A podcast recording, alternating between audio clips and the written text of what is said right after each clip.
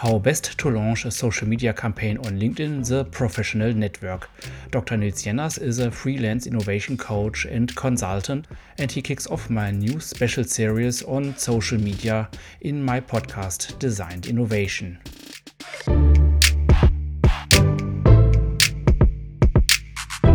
Designed Innovation, your agile podcast for your solo entrepreneurship.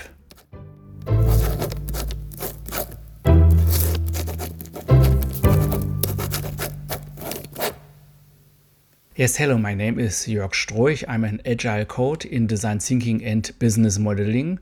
You find several offers on my website Stroich.eu.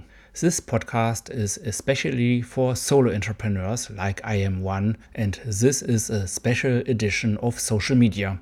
The reason is that I am starting a lectureship on social media at a university. And the opener makes Dr. Nils Jeners he is an innovation coach and consultant specializing in early ideation, especially with training and organizational activities. And he is very present on LinkedIn. This is not such a typical podcast interview like you know it from another podcast. I summarize his statements under different headlines. And these are his answers and tips. The appeal of LinkedIn. Also an LinkedIn reizt mich die Vernetzung mit Gleichgesinnten. Ich sehe es nicht. What appeals to me about LinkedIn is networking with like-minded people. I don't see it primarily as a sales tool, for instance, establishing contacts with my customers. That's a side effect, but I don't see it as that important.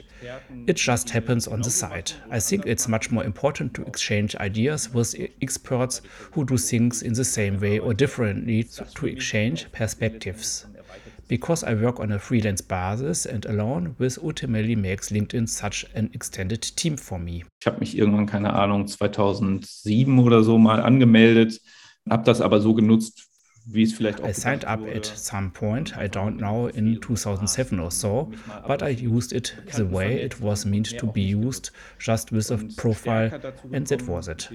And then I networked with acquaintances from time to time, and that's about it. And I got more involved through my former boss, who said we should be more active. And he said once a week we should write something. And then I thought to myself once a week, why don't you try it every day? That's what I did at the beginning of 2020 to write something every day except on the weekend, and I stuck with it because I also saw the effect. So, because I have seen how strongly a network can grow, I grew from, I don't know, 800, 900 contacts to over 4,000 followers, no followers, no more extended contacts, and this network grows. I find it simply exciting because, along with it, of course, a waste exchange can take place. LinkedIn as an exchange platform. Der Austausch auf LinkedIn findet letztendlich erstmal durch die Posts statt. Das heißt, the exchange on LinkedIn ultimately takes place first through the posts. You generate attention to what you do, what you stand for. And the essential exchange with these other experts then, of course, no longer take place on LinkedIn. But you chat back and forth, but then arrange to meet for a virtual coffee half an hour and then talk about various topics. Ultimately, LinkedIn is only intended as a networking tool, but not an exchange platform. Still, without LinkedIn, this exchange would not be able to take place. Letztes Jahr habe ich das mal versucht, jeden Tag ein Gespräch zu machen. Last year I tried to have a conversation every day for half an hour, which worked quite well on average, certainly over several months. But now I've cut back a bit because of the time pressure, maybe once or three times a week and that with freelance consultants, not necessarily always in the innovation area, sometimes with innovation houses, agencies, or people who work in the company in this area. Es ist eher so ein Abchecken. Many people do not betray now also than secret if one meets the first time. It's more like checking out where the market is going, how the trends are and what others are doing. They are more like small signals rather than something surprising. When people have a management position in innovation, I asked how they work, how the department is structured, and this is generated knowledge for me which is not in any textbook. That's helpful for me, but it's nothing surprising or earth shattering. Still, it gives you a much better feeling of how the industry works. Kind of activity on LinkedIn. Ja, es braucht halt irgendwie so einen, so einen Startpunkt, um einen Post zu schreiben. It needs somehow such a starting point to write a post. That's sometimes a fixed idea, sometimes it comes from such virtual coffees with others, sometimes just from working with customers every day or just working on something alone.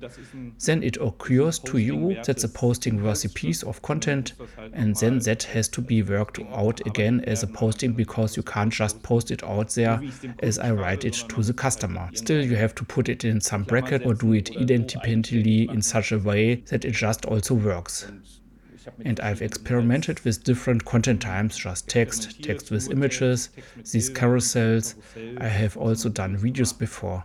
For me, ultimately, the workflow is the most important, so an efficient workflow. The posting has to be done quickly. I can't produce long videos because I do that alongside work and try to do one every day. If a posting like that takes half an hour, then just time, and the shorter, the better. Wenn so ein Posting eine halbe Stunde dauert, dann ist das halt I worked with Canva. I previously worked with Keynote from Apple, which you can also export as a PDF and then upload. Canva is just interesting because it's all online and can be posted immediately on LinkedIn and even scheduled. And that's quite good for me. Partly I do on vacation, somewhat it goes through, but Canva automatically posts one or two weeks, and I have the article prepared. And I have my templates in there, my style ultimately with colors and font, and then I have to write it down, and then it's also finished. Und dann brauche ich es nur runterschreiben und dann ist es auch fertig. Manchmal braucht es eine interessante Grafik dazu. Sometimes it's like this, sometimes it's like that, depending on how major the idea is. Sometimes it needs an exciting graphic. I think about a post for several days before it's ready. Some I actually write and don't send it because I think it's stupid because the fixed idea doesn't work. Sometimes it's an idea and until the post, it's only five minutes and I'm done. Sometimes the idea is in my head or somewhere on the notepad, even several weeks, and they may not go out at all.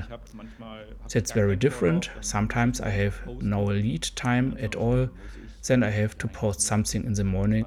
In quotes, I don't have to do. Sometimes I skip a day.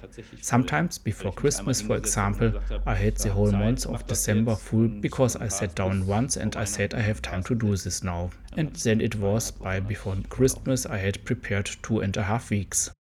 Ich weiß nicht, wie sehr das gelesen wird. Also ob I only have one template, so in terms of style, it looks the same. I have three different colors that I change somehow. That's random. It doesn't always look the same, but the structure is always identical. So I don't differentiate there. There are, of course, more text-heavy posts and more graphics-heavy posts. It wouldn't distinguish. So I took the template from the text and made the text away and made a graphic in. After that, it just looks different different. But it's not like I follow a system that on Mondays, for example, I only have motivational posts, and on Tuesdays, I only have training posts. That's how it comes to my mind. And how also I say the impulses come from my daily work. I don't know how much it's read. So whether it's one sentence style that resonates with the audience or the longer text that explains that some sentence, I don't know. There's not that much commentary there either that you could kind of read that out. I am experimenting with it, but I don't write huge texts because of the time. So you can write 1000 characters already on LinkedIn. That's for me then actually three, four paragraphs with one, two sentences. That's all it takes to explain what I have on this tile. As I said, whether these texts are read, I don't know at all. I feel that also as annoying work, I must say. I remain unclear and leave room for interpretation to write this text about it. I have tried, of course, once. But now today, for instance, I have a post where now text is over it. So where I have now also now one sentence tile, but made a text in the carousel. I'm experimenting with it now. These are then essential shorter texts that do not require any explanation. kind of interaction on LinkedIn? Immer höflich neutral. Kommentare lese ich alle tatsächlich auch nicht immer sofort drauf antworten. I read all comments, not always immediately. I rarely answer them. I don't get into a discussion. So when people criticize something, I say thank you for the perspective. You can also see it that way. Someone also attacked me once that was inappropriate, that there was room for interpretation. It was about the triage, which you can also see in connection with Corona, which he found inadmissible because it's also about the suffering of people. I said, yes, I'm sorry. I didn't mean it that way. Everyone can see it that way. But I don't want to get into a discussion. I had once or several times people who have word under my comments. I do not get involved. A, I do not have as much time. B, it brings me nothing. I'm not saying that I find it stupid. I don't want to get involved in it. Different perspectives also give readers more content and exciting information. I think people can interpret it differently, but I don't have to take a position on it now. Aber ich muss da jetzt keine Position beziehen. Yes, yeah, by LinkedIn, LinkedIn it's impressive. It's a business network, but the fewer brains you put into a post, the more successful it becomes. That's my rule of thumb. The intelligent things that doesn't resonate so much, the funny things that you can check out of your CV quickly work very well. And the ones that don't have anything to do with the business might even work the best. Of course, you have to be careful if you only post things like that. You'll be unfollowed very quickly because people don't like that either. I think it's a mix that makes it. If you read blogs, then of course videos should work well. This call to action, if you want to have this document, also work well. This icon service works very well, where each icon stands for a specific answer. Of course, your answer or like the post, and it's also pushed again but also regular service works well, which depends significantly on the algorithm that LinkedIn has implemented there and which content types they want to push. And you know that there are videos on their platform and that there are services wissen. And this also works very well, but you don't know how long. I've been doing this now since the beginning of 2020. Meanwhile, LinkedIn changed the algorithm once. And you notice that very much. So I had likes before between 100 and 200 to 500 on average. And all of a sudden I only had under 100 like 40, 15. And I didn't change anything in my content. I didn't have 100 people bounce or something like that. Still, it was just because LinkedIn decided to play the content differently differently. 100 Leute abgesprungen oder ähnliches, sondern es lag einfach daran, dass das LinkedIn people can follow you without agreeing. That happens. People follow you without compromising. Let them do that. For that, that's why I do it at the end. But of course, some people send you contact request where you then agree and also write back and say yes, yes, thank you for networking. I also report back to everyone then, thank for your networking. I'm looking forward to the exchange, so quite non-binding, quite open. And then nothing comes back. And then I ask myself why they wanted to network with me. They can also follow me. Sometimes it comes back, yes, excellent, friendly, thank you, and then nothing happens. And sometimes these virtual coffees come. And in 2020, I did that very offensively. I also talked to people from Australia, Africa, and everywhere, India. That's nice. But in the end, that doesn't bring me much. For instance, I talked to someone who is setting up safaris in Africa. That's exciting, but that doesn't get me anywhere professionally. Much better are contacts in Europe or even better, maybe even in Germany. Because that can A, become cooperation partners or B, of course, also become customers. But I don't understand people who send a contact request and then do not write back or interact. Inspirations for social media work. Also der Master of Social Media ist sicherlich Gary V. Gary so the master of social media is undoubtedly Gary Vaynerchuk. He certainly does or use social media optimally. There are some smaller ones that I wouldn't recommend at all, but from Gary V you can learn a little bit. Kann man sich ein bisschen was abschauen. Tips of Nils to get started. On social media, starter mindset tip yeah, is a social starter mindset tip is do it. Really start with a platform where you are up for it and then try out what you think works or what you have picked up from other people. I wouldn't give a tip for a platform at all because it's very different from what your goal is. If I want to get ahead professionally, certainly LinkedIn. If, if you want to get ahead artistically, maybe Instagram or TikTok, that's very open. You can undoubtedly reinterpret that, but sign up, see what others are doing, try to imitate that. I say, try it out and then find your style. Was andere machen, das, ich sag mal, versuchen zu imitieren, auszuprobieren und dann seinen eigenen Stil zu finden. Those are the answers from Dr. Nils Jenners, innovation coach and consultant. He has over 4,000 followers on LinkedIn and he is a solo entrepreneur like you and me. That was a special edition of my podcast about social media. He was the opener. I plan around 40 interviews with different inspiring people about this topic.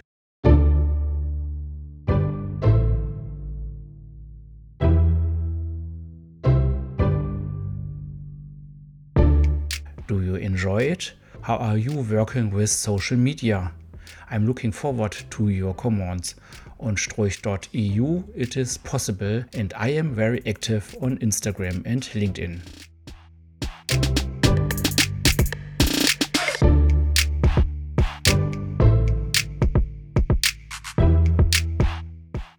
Thanks a lot, yours Jörg.